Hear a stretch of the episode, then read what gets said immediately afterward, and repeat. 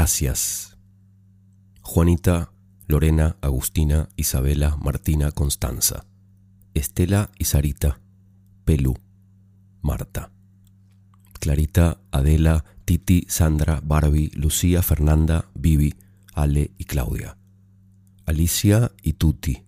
Norma, Patti, Regina. Marina, Judy, Gianni, Mariana, Gabriela. Dana, Ana, Paula, Verónica. Laura, Andrea, Marcela, Karina, Viviana, Soledad, Pamela, Bárbara, Mirna, Paz, Alejandra, Nancy, Caro, Fernanda, Eleonora, Malena, Tamara, Silvina. Patricia, Verónica, Angie, Laura, Helga, Cristina, Mabel, Selene, Gabriela, Lili, Jorgelina, Erika, Gisela, Erika, Mariela, Ingrid, Joy, Florencia, Natalia, Lelia, Fernanda, Gaby, Agustina, Mónica, Belén, Nicole, Ivana, Tatiana, Mónica, Natacha. Nati, Tamara, Sandra, Perlita, Angelita, Valeria, Lisa, Simena, Verena, Irina, Paula, Carolina, Fabiana, Virginia, Fer, Gloria, Mareni, Jelly, Alessandra, Carolina, Eva, Edith, Flor, Alicia, Bárbara, Daniela, Annie, Cata, Mar, Juli, Eugenia. Nora, Daria, Katie, Melissa, Marian, Celeste, Bacheva, Kate, Sipora, Oxana, April, Andao, Masha, Magali, Sabrina, Nati, Abril, Miriam, Sina. Claire, Cami, Sophie, Andrea, Sofía, Vanina, Lorena, Rosana, Claudia, Gigi, Alejandra, Valeria, Shirley, Romina, María José. Gracias. Cada una ya sabe por qué. Y a cada una de las que no nombré. A todas. El primer cuento de hoy es de una escritora argentina que vive en España desde su exilio durante la dictadura militar de 1976. Su nombre es Clara Obligado, licenciada en literatura, directora de talleres de escritura, ganadora de premios literarios, editora de la antología de cuentos brevísimos, por favor sea breve, 1 y 2, libros que les recomiendo mucho con cuentos de muchos escritores y escritoras diferentes para leer en un par de minutos cada uno. De su libro, La Biblioteca de Agua, les narro Los zapatos rojos, el mar. Hace 180 millones de años, Europa se alejó de América a la misma velocidad con la que crecen nuestras uñas. National Geographic. El rulo blanco de las olas, el siseo de la arena, los largos paseos por última vez, el viento todavía suave que me permite meterme en el mar y que el agua me cura con su manta de vida. Ya no hay bañistas y las olas, espesas como la crema, se derrumban en crestas irritadas. Los días grises tomaron desprevenidas a las gaviotas que no saben qué hacer sobre este mar que devora el cielo. Cuando el aire hace que casi sea imposible pasear, ahuecan las plumas para retener el calor. No hará calor tampoco en Madrid, así que elijo lo mejor de mi armario y busco lo que me falta por la calle comercial, donde las prendas de verano están de saldo y las de abrigo a precio de oro. Aunque tenga que dar la vuelta al mundo, tengo el billete para eso he trabajado todo el verano cuidando a un niño antipático y blanquecino. Con eso y algunos ahorros espero sobrevivir. No quedan turistas en las ramblas y los pájaros picotean la acera añorando las migas. Los kioscos de la playa empiezan a colgar sus carteles de cerrado y como esos pájaros que se abullonan, los camareros pronto emigrarán hacia el calor. Tampoco hay nada para mí en estas calles. No tengo papeles, pero los voy a conseguir en Europa todo es fácil. Lo que más me duele es dejar a mi gato, pero ¿cómo cuidar de un animal si ni sé cómo voy a cuidar de mí? Por la calle comercial van bajando los cierres.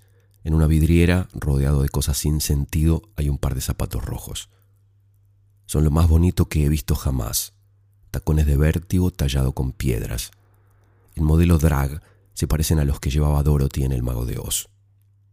Toda la vida he querido llamarme Dorothy no Amarilis. La gente debería pensarse el nombre que pone a sus hijos y no usarlos para ventear sus terribles ideas sobre el amor. Mi madre se ha pasado la vida viendo culebrones y trabajando de cajera en un supermercado. Podría cambiarme de nombre si consigo esos zapatos. Vuelvo a la playa. La arena arremolinada me clavetea la piel. Bajo este muelle que huele a algas y a podrido me acosté por primera vez con un hombre. Era una noche de pleno verano y fui a una fiesta con un amigo de mamá que tenía un coche rojo, un locutor de radio de los tantos hombres con los que mi madre salía para divertirse y que aparecían y desaparecían sin dar explicaciones. Me regaló una pulsera y pensé que era romántico, pero cuando él se puso a fumar mirando la playa me sentí dolorida y triste. Desde el Porsche mamá nos vio llegar, abrió la mano y dejó caer el vaso de whisky. Al oír los cristales contra las baldosas sentí que toda ella se astillaba el olor de las algas mezclándose con el hedor de los peces muertos, el último rebote del sol. Me desnudo tras el muelle y pongo encima de mi ropa un tocón de madera. Está oscureciendo. Acá, cuando era estudiante, nos juntábamos para emborracharnos y terminábamos desnudos, felices, corriendo contra las olas como cachorros. Éramos los dueños del futuro, autosuficientes y superiores. No hacíamos planes y nos reíamos hasta dormirnos, la cara hacia las estrellas pero vinieron las crisis y ya no nos vemos. Muchos viven fuera, sus padres no los mencionan. Si regresan, hablan de lugares extraños y da la sensación de que han sido sometidos a trabajos forzados. Alguna de las chicas, antes de partir, dejó un hijo que cuida a la abuela.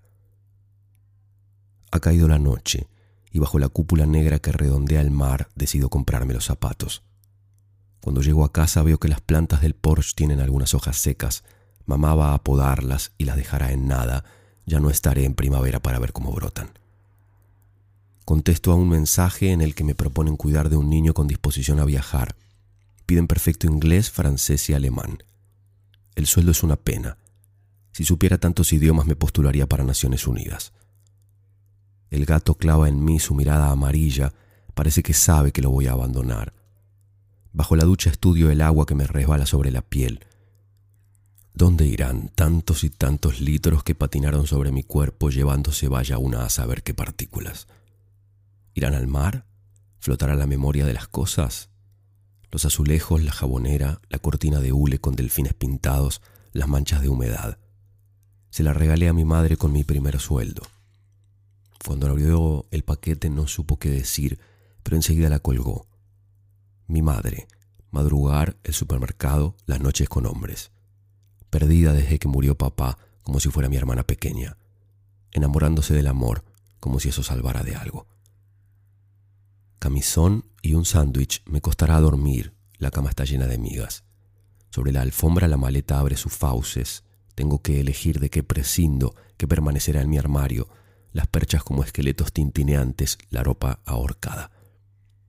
Mamá abriendo los cajones casi vacíos, recorriendo mis vestidos, ¿Por qué no se llevó esto que le regalé? Y se sentirá decepcionada.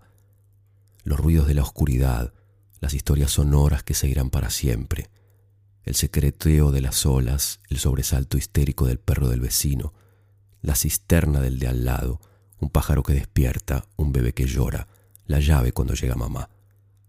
Los zapatos rojos, brillantes dentro de su caja, son mi talismán. Golpear los talones, como Dorothy, para conseguir mis deseos cambiarme de nombre, tener otra vida. Todo irá bien. Mamá me lleva al aeropuerto. Durante el trayecto, encerradas en el universo de Chapa, no sabemos qué decir. Aunque hace frío, abre la ventanilla para que entre el aire. Al bajarnos veo que sobre los zapatos rojos son más alta que ella. Hacemos los trámites. Cuando la maleta se aleja me vuelve la imagen del ataúd de mi padre desapareciendo tras una cortina. La imagen se esfuma rumbo a ninguna parte. Como si supiera lo que pienso, mamá está mirándome. Extiende una mano y me da una caja envuelta en un papel suave. Dentro está el único anillo que heredó de mi abuela. Tiene una piedra violeta, de chica me lo ponía para jugar. Me queda enorme. No, le digo, no me lo des, es un recuerdo. Y mis palabras suenan como una súplica. Ella lo encierra en mi mano, intenta sonreír. Hacía tiempo que no nos tocábamos. Ambas sabemos que nunca me pondré ese anillo, pero parece satisfecha. Aunque me gustaría abrazarla, retrocedo. En el control de seguridad me quito los zapatos rojos y una mujer policía con guantes los estudia concienzudamente. Cuando me los devuelve tiene una expresión de envidia o de enfado. Miro a mi madre, que permanece tras el cristal. Sobre su cuerpo se superponen cientos de imágenes. Cuando me consolaba de niña, cuando me llevaba al colegio, nerviosa y vestida de fiesta, corriendo por la playa con la brillante melena, llorando en la cama cuando murió papá, esperando una llamada, fregando los azulejos y, por fin, la veo como es ahora. Una persona hecha añicos, a la que le han estrujado la esperanza y que, como si espantara una mosca, agita una mano para despedirse de su hija. Lo último que pienso antes de perderme por los laberintos del aeropuerto es la frase de Dorothy en Mago de Oz, en ese momento tan alegre, varita y polvo de hadas, cuando golpea los talones de sus zapatos rojos y dice, revoleando mucho los ojos, se está mejor en tu país. Declara obligado. Los zapatos rojos, el mar.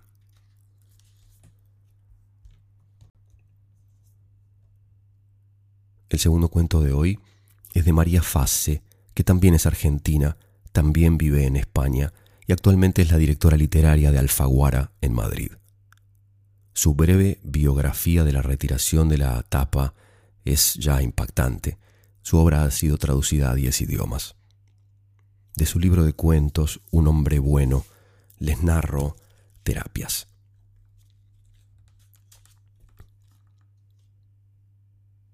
Mi terapeuta dice que mi problema es que me exijo demasiado. ¿Por qué tengo que ser la mejor? Más tarde o más temprano, durante la sesión, dejará caer su sentencia. Pare, no se esfuerce tanto.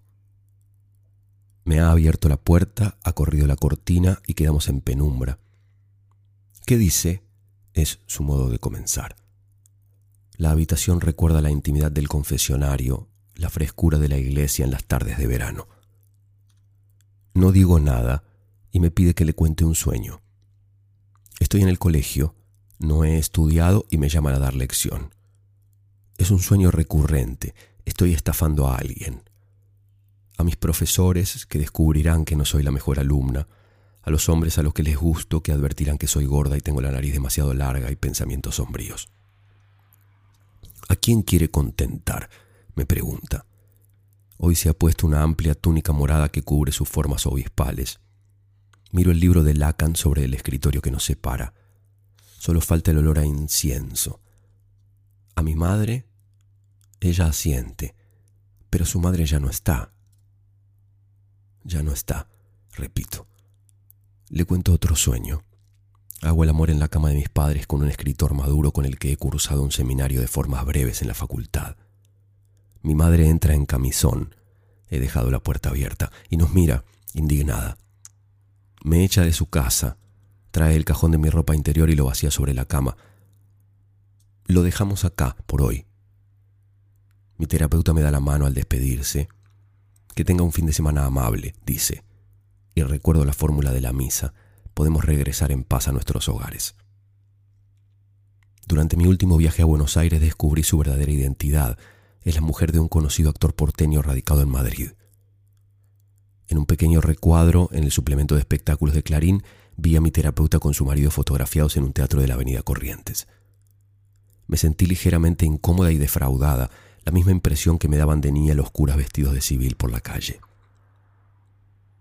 Mi madre estaba a punto de morir. También ella tenía una terapeuta especializada en enfermos terminales.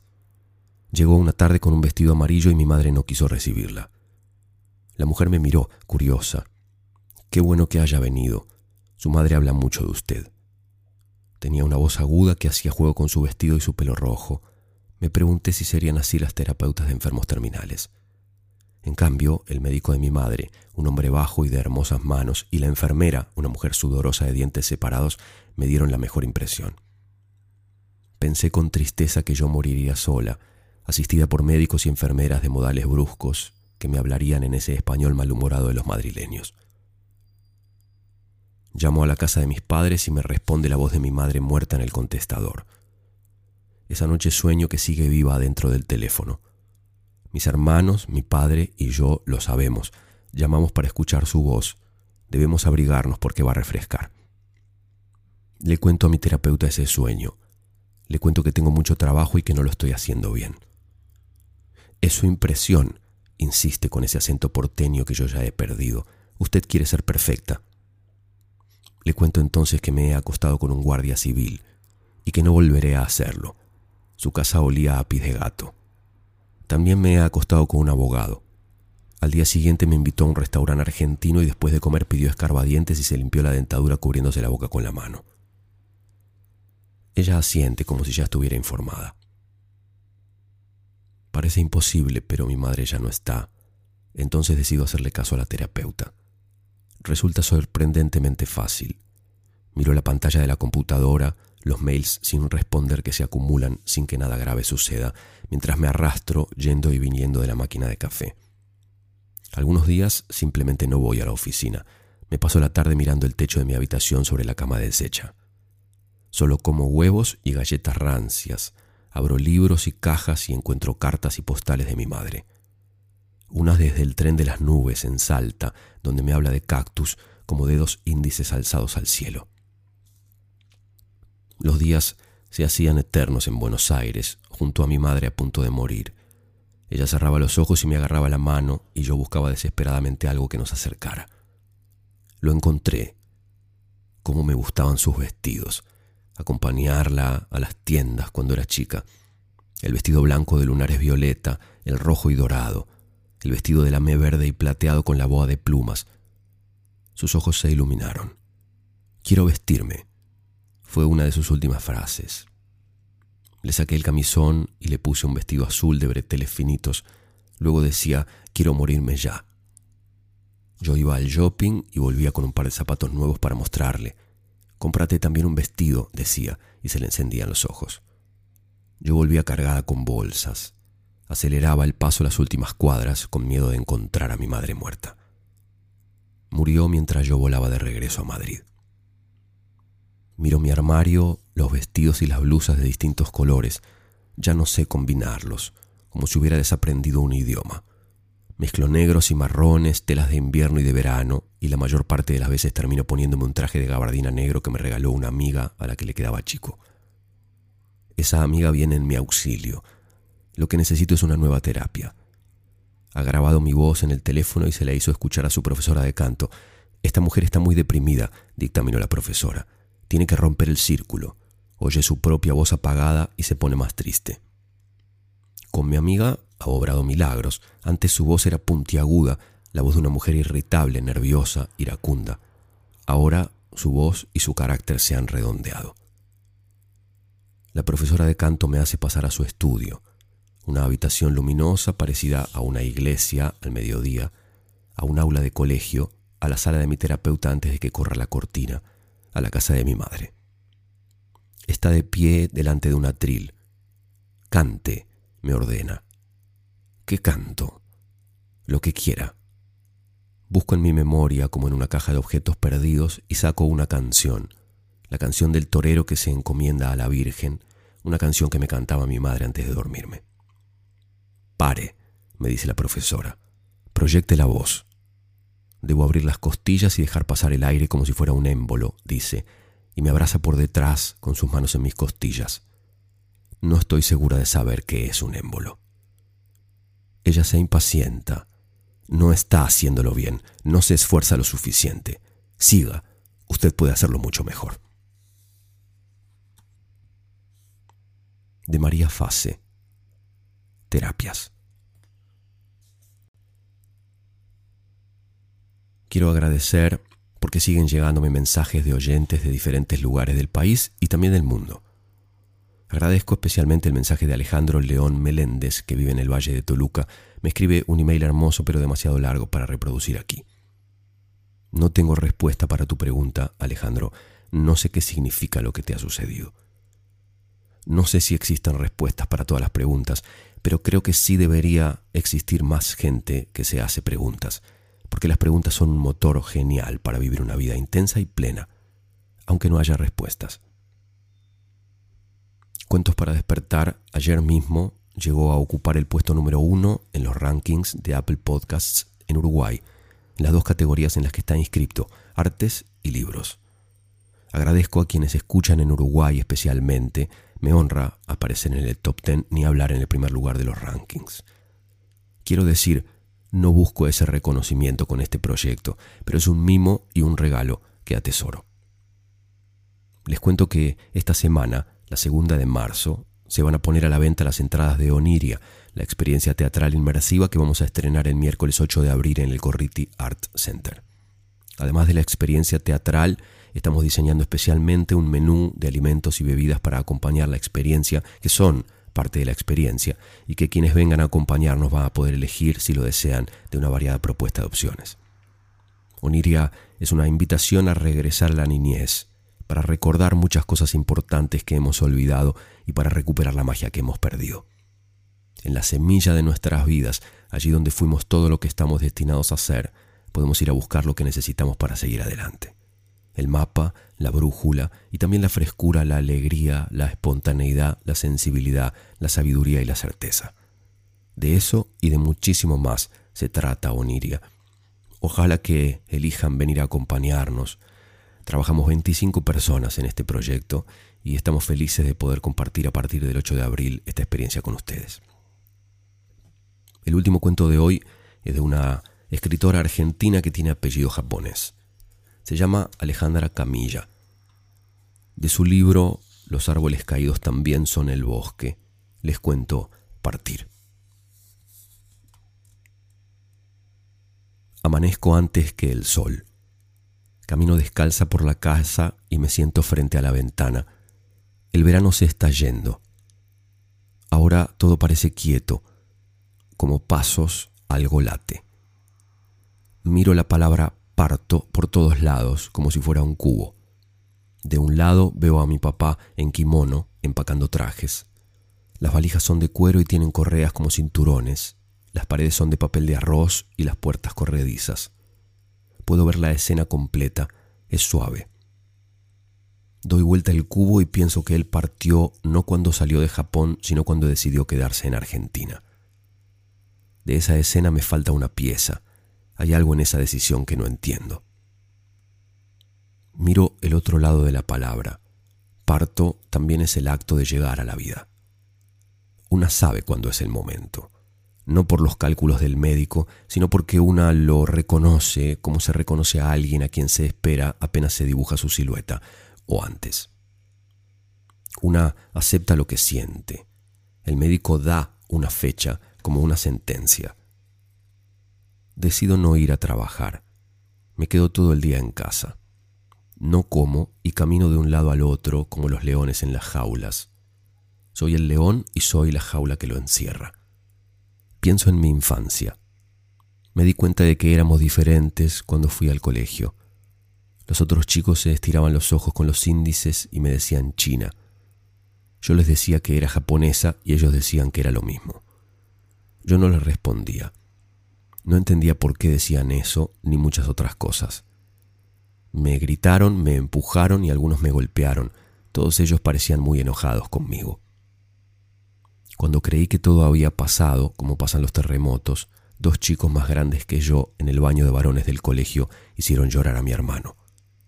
Nunca supe por qué. Desde ese día empecé a hablar en primera persona del plural. Los terremotos no son solo el temblor de la tierra y una de las primeras palabras que aprendió a decir mi papá. Para los japoneses son una posibilidad. Ellos, los otros chicos, estaban enojados con nosotros.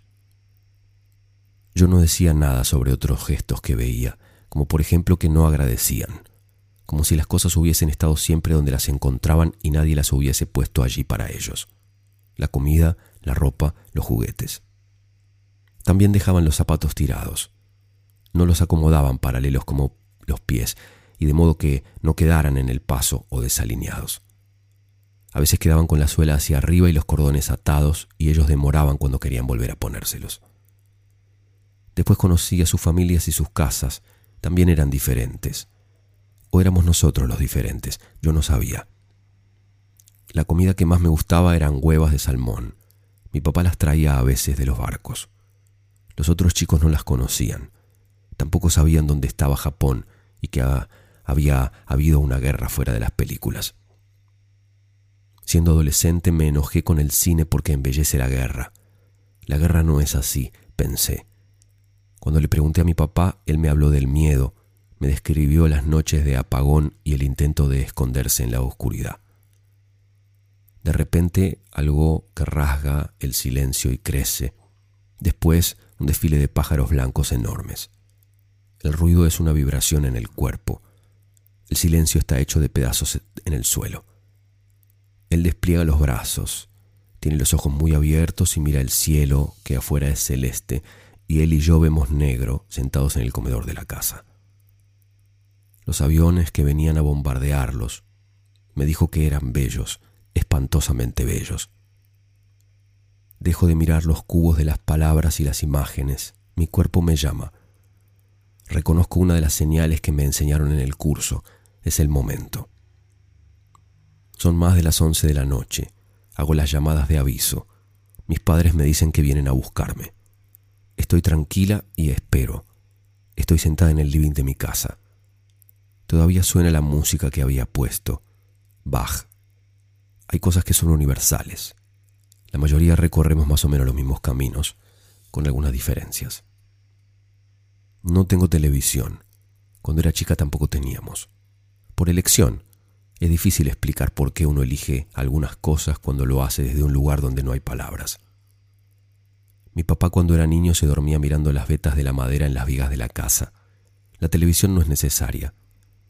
El cubo muestra otro de sus lados. Sigo esperando, las piernas cruzadas en posición de loto, una mano por encima y otra por debajo de la panza. El futuro irrumpe en mí y es casi un reflejo mirar hacia el pasado insiste mi infancia. Los otros chicos no corregían nunca a sus papás como yo, que a veces, a veces le decía al mío que se decía vaso y no tazo, que yo me imaginaba que era el masculino de taza. Adopté ese lugar que es la diferencia como mío. Algún lugar tenía que adoptar. El país en el que vivía me consideraba extranjera y al otro ni se me ocurría ir. Veinte años después fui, y también fui extranjera. Me dolió como duele un golpe dado en una herida. Sufrir, amar, partir, dice el tango. A mi papá no le interesa el tango ni el fútbol. Se quedó por otras cosas. No veo un lado del cubo como si estuviera incompleto. Al conocer Japón conocí más a mi padre, no tanto por lo que tenían en común, sino por lo que los diferenciaba. La rebeldía prolija y tenaz, por ejemplo. Levanto el cubo y miro otro lado. Partir es hacer mitades, dice el diccionario. Mitad, half. Así se llamaba en Japón a los hijos de un japonés con una persona de otra raza. Antes se usaba la palabra ainoko, que significa algo así como hijo del amor. Pero después de la guerra esa palabra empezó a tener una carga despectiva porque se usaba para los hijos de las japonesas con soldados americanos. Hijos del enemigo. Así que yo soy half, soy japonesa en Argentina y argentina en Japón. Así con las minúsculas para mí y las mayúsculas para el país. Partir también es romper, agrega el diccionario. Romper, separar partes. Otro lado del cubo. Mi papá dejó en Japón a su madre, viuda desde que, desde que él tenía dos años, y a su hermano, enfermo desde la guerra. Mi abuela se llamaba Katsu y dicen que yo me parezco a ella. No la conocí salvo por historias que contaba mi papá y una foto que vi una vez en la que busqué a la mujer fuerte que mantuvo sola a su familia y a la de su marido, perdiéndolo todo varias veces durante la guerra. En la foto había una viejita que parecía una ciruela de esas que en Japón se llaman umeboshi, chiquita y arrugada, incómoda ante la cámara. Sobre todo, ahora dicen que me parezco a ella, ahora que voy a tener a mi hijo sola, sola a los 40. Dijeron que soy añosa y a mí me sonó a árbol. Los árboles no paren. Algunas conjugaciones del verbo parir parecen más relacionadas con detenerse o estar de pie que con dar a luz. Los árboles no dan a luz, dan sombra. En lo que sí me siento parecida a un árbol, más ahora que a los 20 años, es en la solidez, cierta forma de fortaleza. Una de las formas de decir fuerte en japonés es kenta, Qué palabra tan bella. Llega el dolor del que me habían hablado. Interrumpe y devora todo. No grito como en las películas, la casa está en silencio. Llegan mis padres juntos como en los últimos 42 años. Se casaron a los pocos meses de conocerse. Mi papá tuvo un solo invitado a su casamiento, un empleado de la empresa para la que había venido a trabajar. Mi mamá, en cambio, tuvo cientos, porque estaba en su ciudad, y esa ciudad era chica. Casarse con un japonés era lo más raro que alguien podía hacer en Necochea. Una vez leí que la forma más extrema de la exogamia es casarse con alguien de otra raza. Después vinieron a vivir a Buenos Aires. La oficina en la que trabajaba mi padre estaba en La Boca, cerca del puerto, en el que entraban los barcos pesqueros que atendía. Él tenía dos jefes. Para un japonés un jefe no es lo mismo que para un argentino. Las jerarquías se graban de un modo profundo, no es un orden caprichoso, es algo férreo. Los jefes les dijeron un día que trajera a su mujer para cenar juntos. Mi papá le dijo a ella el día y la hora. Iban a esperarla en la puerta de la agencia. Ella tomó dos subtes y llegó seis minutos tarde. Cinco minutos después del horario acordado, los jefes dijeron que iban a ir caminando hacia el lugar, que ella fuera cuando llegara. Mi papá se quedó a esperarla. Ella llegó unos segundos después. Los jefes caminaron unos metros por delante sin darse vuelta, mis padres detrás. Los jefes estaban ofendidos por la demora, mi madre por sus modales. Mi papá estaba entre ambos, partido o multiplicado. Ella siempre lo acompañó, como acompañan las paredes de una casa al techo. Siempre estuvo de un modo casi invisible, como en esto que escribo, y a veces me parecía más japonesa que él. Ella toma el tiempo entre un dolor y el otro, mi papá maneja. Recostada en el auto veo pasar plátanos, tipas, arces. El dolor los borra, en su lugar deja un desierto sin árboles. Partir es dividir. Dividir es saber cuántas veces cabe un número en otro, cuánto cabe en uno. Uno, punto de partida, allí cabe todo. Mi padre eligió quedarse en esta tierra por mi mamá y otros motivos. Los busco. Una vez me dijo que se había quedado por el puente que está frente a la Facultad de Derecho en la avenida Figueroa Alcorta y porque en un bosque del sur, creo que en Bariloche, los árboles que se caen no son retirados, sino que se dejan para que formen parte del paisaje. Los árboles caídos también son el bosque. La idea de la muerte siempre fue diferente en mi casa, no era lo opuesto de la vida, sino una parte de ella. Puedo hacer una lista de las palabras que en mi casa tenían un significado diferente al que tenían afuera. Muerte, yo, invierno, otro, sal, esfuerzo, palabra, beso, honor, abuelo, espera, té, trabajo, comer, silencio, aceptar, dolor. La partera dice que no debo tener contracciones porque si no estaría quejándome. Mi madre le dice que yo no me quejo y me da la mano. Mucha gente se queja del tiempo.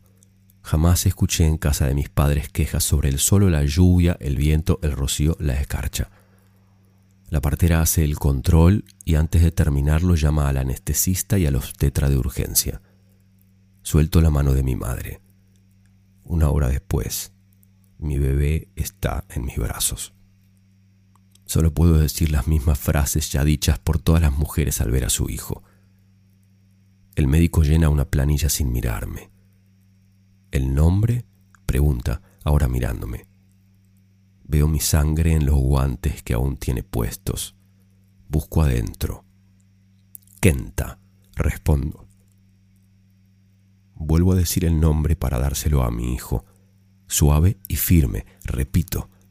Kenta siento que soy una parte de algo mucho más grande, algo que empezó del otro lado del mundo, donde la gente acomoda los zapatos cuando se los saca, y sigue acá, donde la gente los deja como quiere.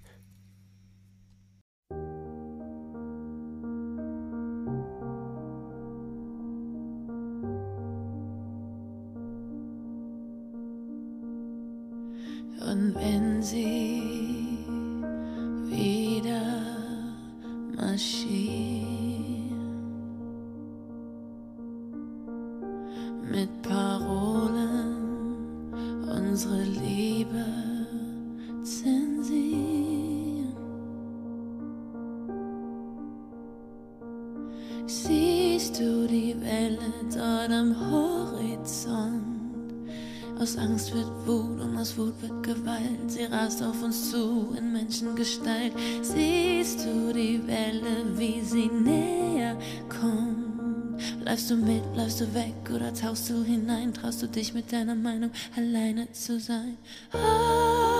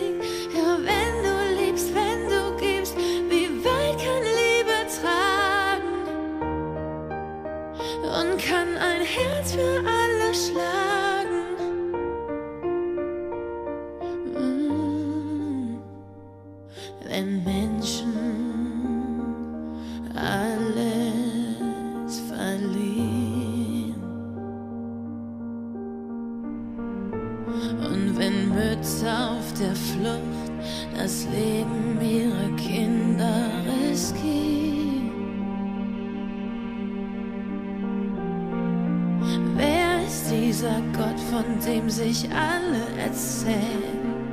Für den Menschen sterben und andere quälen, der zulässt, dass Frauen hinter Männern gehen. Warum können wir nach den Bildern schlafen gehen und weiter träumen, als sei nichts geschehen? Kriegt dein Arsch endlich hoch, Zeit aufzustehen. Ah!